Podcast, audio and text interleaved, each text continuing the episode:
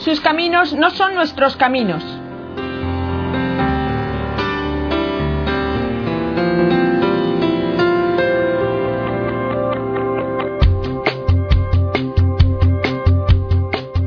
En este programa escucharemos testimonios de personas que han dejado a Dios actuar en sus vidas, llevándoles por caminos nuevos y desconocidos, pero al final a una vida más plena y santa.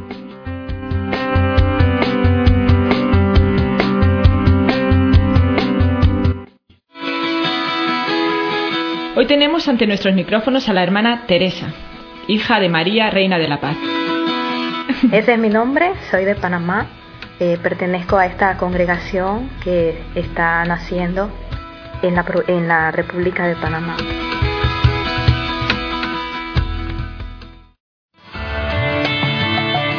Y seguro que usted hasta es de las primeras. sí, soy una de las primeras. Pues esto es muy interesante. Cómo, cómo se siente la llamada a algo que no existe. bueno, la llamada no se puede decir que es algo que no existe porque siempre la llamada la hace Cristo y Cristo es desde siempre, ¿no? Y si me preguntan cómo yo sentí la llamada, yo sentí que Cristo me llamó a entregar totalmente mi vida a Él. claro, después discerní, pude comprender que era como religiosa, pero al principio yo tenía muchas dudas, muchas inquietudes, no sabía cómo era todo, tenía un poco de miedo también, pero siento que mi vida vocacional ha sido un camino con varias etapas.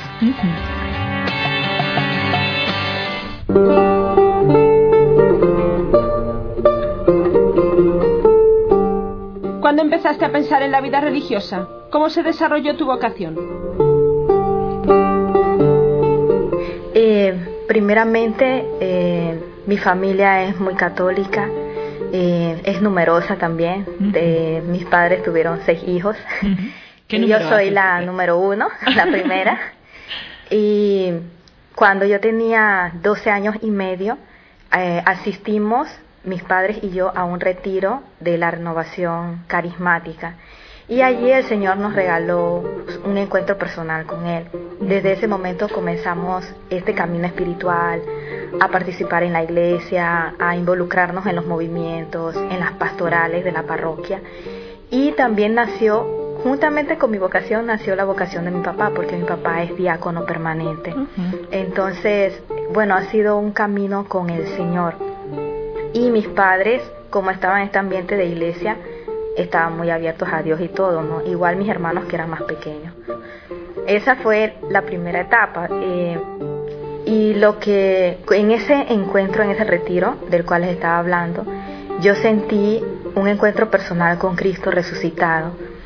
Y me golpeó mucho eh, sentirme tan cerca de Jesús. Yo sentía que, que era como una luz que me llenaba de alegría, de plenitud, de felicidad y sentía al mismo tiempo experimentaba el inmenso amor que él tenía hacia mí. Y ese amor no hizo otra cosa sino que despertar en mí también el amor hacia él, un deseo de ser recíproca a ese amor que estaba experimentando.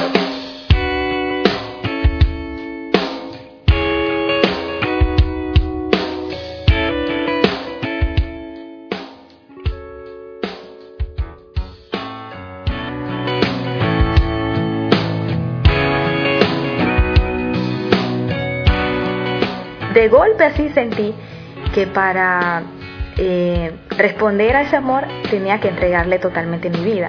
Pero de una vez también llegó la inquietud, ¿no? Y el miedo, porque como tenía 12 años apenas, yo sentía, sí, tengo que entregarle mi vida y lo asociaba de una vez como una religiosa, pero decía, estoy muy joven, ¿cómo voy a hacer? Esto no puede ser. entonces así comenzó todo, ¿no? Y comencé entonces una, un camino de discernimiento eh, estábamos en la parroquia y entonces eh, fuimos a la misa, íbamos a misa diaria. Y en, la, en los avisos parroquiales, el párroco dijo, bueno, ahora va a comenzar el catecismo y estoy necesitando catequistas para que ayuden a los niños de la primera comunión. Pero como yo era así tan pequeña, yo sentía que yo no podía ayudar como catequista. Y mi papá estaba conmigo y me dijo, anda, anda, anda, habla con el padre y dile que tú quieres ser catequista. Y yo decía que papá, pero yo estoy muy chiquita todavía. No, no, no te preocupes. Si tú vas, seguro que, que te van a poner un grupo con otra persona y así poco a poco vas a ir aprendiendo. Y yo le dije, bueno, está bien, me animé. Entonces, eh, como era para la catequesis, nos comenzaron a preparar. Eh, nos enviaron a un curso con unas hermanas que su carisma es la catequesis, formar a los catequistas en el hogar Monerri. Y cuando iba entrando a, a, esta casa, era la primera vez que yo iba a un convento, porque nunca había ido a un convento. Sí estaba en la iglesia, no estaba comenzando mi camino. Conocía religiosas, no Pero no conocía religiosas ni tenía ese contacto con las religiosas. Y, en este momento tenía un poquito de miedo, ¿no? Y cuando iba entrando, lo primero que ellas tenían así en la puerta, eh, había un póster con un fondo negro y había una mano que estaba tocando, ¿no? Llamando a la puerta. Y debajo en letra blanca con fondo negro decía, acepta la llamada del Señor sin temor a lo que Él te pueda pedir. Y yo sentí que eso me golpeó de una vez, ¿no? Y, terminando de leer eso, apareció una monjita caminando hacia, hacia donde yo venía. Y yo sentía, no, no, no puede ser. Me sentí un poco de miedo, ¿no? Pero entonces ya entré, fuimos al curso, fui conociendo a estas hermanas. Ellas me fueron hablando de su carisma, de su padre fundador, me contaron sus testimonios también. Y ya me comenzó como a gustar un poco la vida religiosa, ¿no? Eh, luego yo seguí participando de la parroquia, en los grupos juveniles, el coro, grupos de oración también y vivía una vida espiritual bastante profunda y a cada momento sentía que el Señor me confirmaba esta llamada, pero sin embargo sentía que aún no era el momento de responder. Cuando ya tenía 18 años, que ya había terminado la secundaria y comenzaba con la universidad, eh, comencé a ir a un grupo vocacional con el padre Francisco Verar, que es el fundador de, nuestra comunidad de hijas de María Reina de la Paz. Él en ese tiempo estaba apenas iniciando la comunidad. Él ya tenía en su corazón esto lo de el carisma de iniciar una comunidad religiosa, pero todavía no había nada concreto, ¿no? Pero sí tenía un grupo de jóvenes y con este grupo de jóvenes él hacía retiros y le daba un seguimiento espiritual. Entonces, luego él habló conmigo, ¿no? Él sabía que, que yo estaba bastante inclinada hacia la vida religiosa y me comentó este proyecto que él tenía de formar esta comunidad. Y me invitó a que fuera a orar con ellos en las mañanas y a compartir y así fuera a los retiros.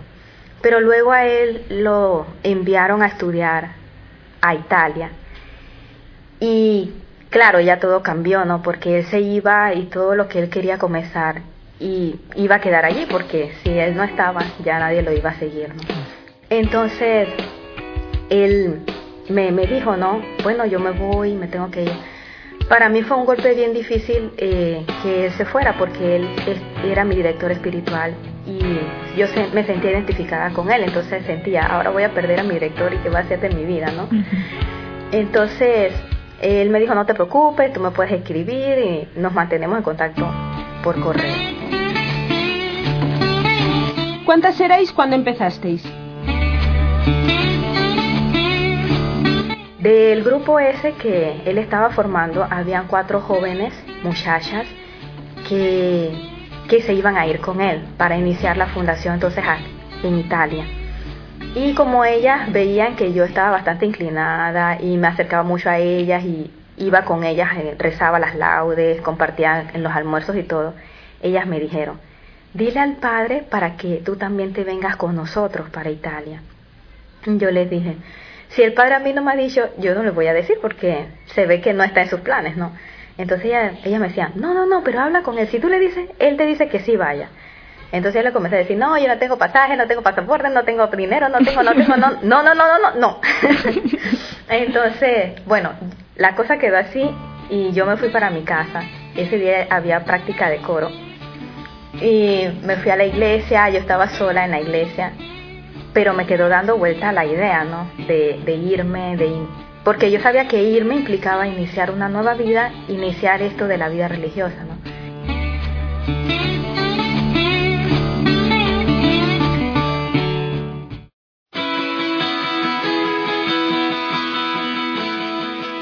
¿Te costó responder a la llamada? ¿Nos puedes decir cómo fue?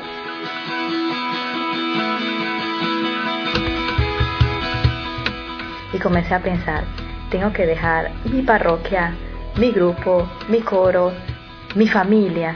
Y en ese tiempo el, mi hermanito más chiquito tenía meses, acababa de nacer. Y yo decía, mi hermano no lo voy a ver crecer, no voy a compartir con él como he compartido con los otros. Y me llegó una tristeza tan profunda al corazón que se veía que ese no era mi momento porque me sentí que, que no podía. Después entonces estaba en mi casa fregando los platos con mi mamá. Yo no le había dicho nada a mi mamá, pero las mamás conocen a uno, ¿no? Y se me quedó mirando y me dijo, ¿qué te pasa? Te veo un poco extraña. ¿Qué, qué, qué te pasa? Yo le dije, no, no, no me pasa nada. Mm, me dijo, algo te habrá dicho el padre Paco que estás así un poco triste. yo, no, no, no, nada, no me pasa nada, mamá, no me pasa nada. y me fui. Pero sí, ya ya estaba presintiendo, ¿no?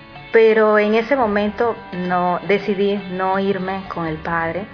Sentía que aún estaba muy joven, que necesitaba madurar más. Que Dios, si tenía esto para mí, lo iba a suscitar en otra forma. Él se fue y realmente sucedió como yo había pensado, como él era mi director espiritual y, y, se fue. Yo sentí que mi vida espiritual fue decayendo cuando él se fue. Eh, claro, no, eso no fue, eso fue un factor, pero también otro factor fue que yo me fui descuidando, ¿no? Ya como comencé a ir a la universidad, era otro ambiente, los jóvenes, entonces ya comencé a ir a las discotecas, comencé a frecuentar más fiestas, me gustó más estar en las fiestas, me comenzó a llamar la atención el mundo, me encantaba bailar.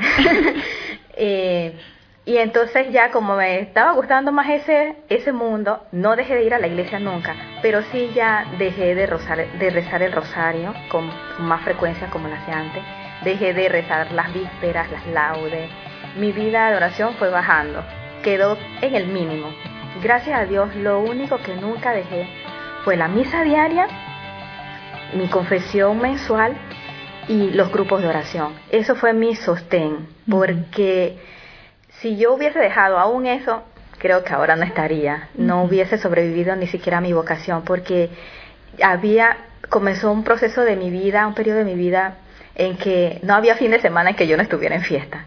Entonces comencé primero a ir a fiesta los sábados. Entonces, como cantaba en el coro los domingos, iba el domingo a cantar, pero ya después de una fiesta, cantar en un coro, uno está de cuerpo presente porque la mente está en, otro lugar y, y, uno está un poco soñoliento y ya el evangelio no te hace el mismo efecto, ¿no? Entonces, eh, comencé a vivir la aridez espiritual, eh, me sentía eh, fraccionada y sentía que no me estaba realizando como persona, porque claro, como estaba también con los jóvenes, yo veía que ellos tenían sus novios, sus novias, muchos ya se estaban casando, formaban familia. Yo tenía mi trabajo, trabajaba en una cervecería, pero sentía que ya estaba terminando también mi carrera universitaria, pero sentía que me faltaba algo. También sabía que eso que me faltaba era responder a la llamada del Señor, pero le estaba dando vuelta ¿no? al asunto. Y así estaba en un periodo de infelicidad, pero continuaba en ese, en ese, en esas dos aguas, como se dice, ¿no? Estando con Dios y estando con el mundo, y así uno no, no es feliz realmente. Luego eh, atravesé por una crisis personal muy fuerte y me sentía que había caído en un hueco, como en un abismo, y sentía que si permanecía allí mm, no iba a poder salir. Y ya para ese tiempo había regresado el Padre Francisco de Italia.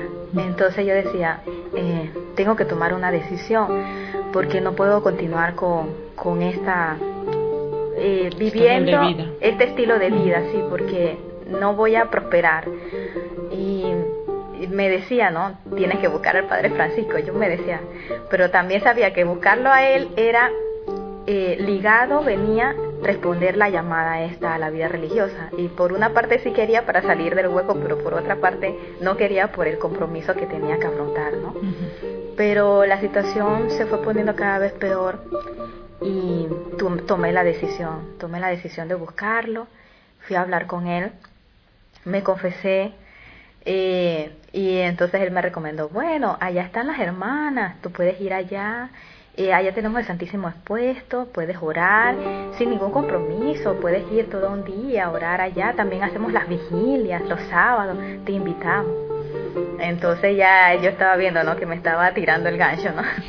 Pero sí comencé a ir, eh, comencé a frecuentar su parroquia, eh, comencé a romper con el grupo de amigos que, que tenía que me alejaban de Dios, porque ellos estaban en otro mundo pensando en su fiesta, su, esa vida superficial.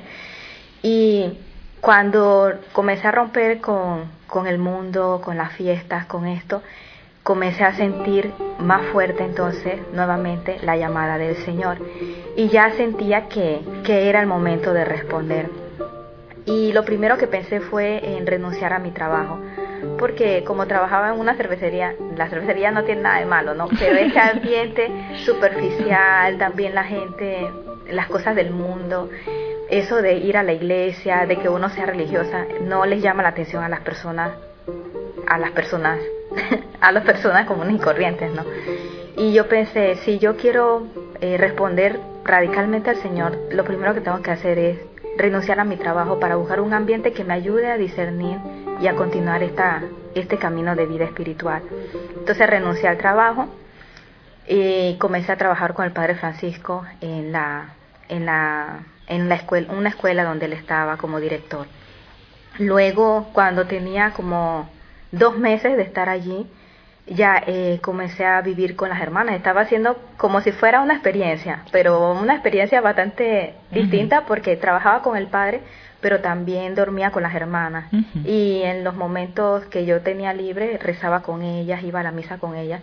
Y en parte ya veía la vida que ellas iban llegando. Y eso me fue conquistando y comencé a pensar en decir, en responder ya, en dar la decisión.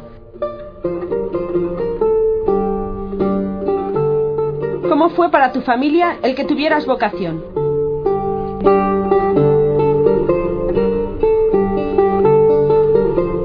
Entonces ya les dije a mis padres que, que iba a consagrar mi vida a Dios en la vida religiosa desde el momento en que ya yo renuncié al trabajo, ya ellos vieron que la cosa estaba un poco extraña, porque era un buen trabajo el que yo tenía, me estaba yendo bien, y desde que renuncié me preguntaron, ¿por qué vas a renunciar? Eso está muy extraño. ¿Qué vas a hacer si renuncias? Yo les dije, no se preocupen, yo voy a renunciar, pero yo voy a conseguir otro trabajo, solamente que ese trabajo en el que estoy ahora no, no me gusta, no, no me gusta ese ambiente, quiero cambiar de ambiente. Y ya cuando vieron que me comencé a ir acercando al padre, su parroquia y eso, ya ellos fueron presintiendo y ya fueron como viendo todo, ¿no? Después entonces fui a la casa y ya les dije, no, bueno, este día va a ser la fecha en que voy a entrar a la comunidad como, como postulante. Entonces ellos me apoyaron, me dijeron que, que bueno, que si eso era lo que yo sentía que era lo mejor para mí, me dejaban libre y que que bueno, que estaban contentos de tener una hija que pudiera ser religiosa, ¿no? Claro que estaban un poquito inquietos porque como era una comunidad que estaba comenzando, no había muchas seguridades, los padres siempre se preocupan, ¿no? De que sus hijos estén en un lugar seguro, un ambiente estable, todo. Eh, hicimos la ceremonia de, de entrada, fue muy bonita, ellos fueron todos, asistieron, estaban muy felices todos. Después hicimos un brindis con las hermanas y fue todo muy bonito. ¿Cuántas hermanas había? En ese tiempo eh, había seis hermanas. Sí, y em, había habían dos no, había una novicia, la hermana que estaba en ese momento ayudándoles y, y las todas las demás éramos eh, postulantes. eh, bueno, luego ya que entré a la, a la congregación, a la comunidad. A la comunidad. Vuestra comunidad es una orden nueva. ¿Podrías contarnos cómo fueron los comienzos? ¿Hubo dificultades?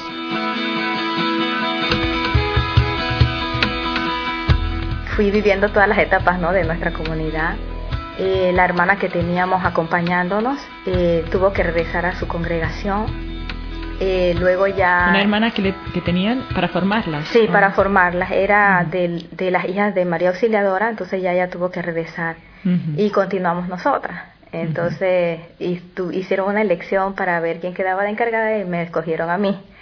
Luego de un tiempo, eh, el, el, padre le dijo al obispo que quería pues que se erigiera nuestro instituto y el, el obispo le dijo que, que, hiciera las constituciones. Entonces se redactaron las constituciones y luego cuando él le fue a presentar las constituciones al obispo, el obispo le dijo, está bien, pero como garantía de que esto va a ser un instituto religioso, quiero que esté una hermana de votos, una hermana perpetua, para que les enseñe eh, la vida religiosa a ella. Entonces comenzaron nuestros ayunos y oraciones para que el Señor enviara una, una hermana a la comunidad. Y el Señor suscitó una hermana de la congregación de las Oblatas al Divino Amor. Ella estuvo con nosotros dos años. Durante ese tiempo se hizo la erección del instituto. Eh, y después, el día de la erección, al día siguiente, entonces fue la entrada al noviciado la entrada oficial al noviciado, de las que ya estaban preparadas. ¿no? Entonces, eh, yo con otras tres entramos al noviciado. Y después de un año eh, hicieron votos las tres primeras hermanas. Eh, luego, en el 99, hice yo mis primeros votos. cuando me decidí por la vida religiosa yo tenía 25 años, ya estaba madura, había trabajado, el Señor me había hablado, había hecho un camino de discernimiento y realmente se ha manifestado, ¿no? Y siento que sí, que este es el plan que Dios tiene para mí. Y me gusta mucho la vida consagrada. Cada día Dios habla al corazón y se manifiesta. Y siento que si Dios hace esta llamada, uno debe ser dócil y responder. Porque si uno no responde, no importa lo que tú hagas, siempre vas a sentir ese vacío en tu corazón y no vas a ser plenamente feliz.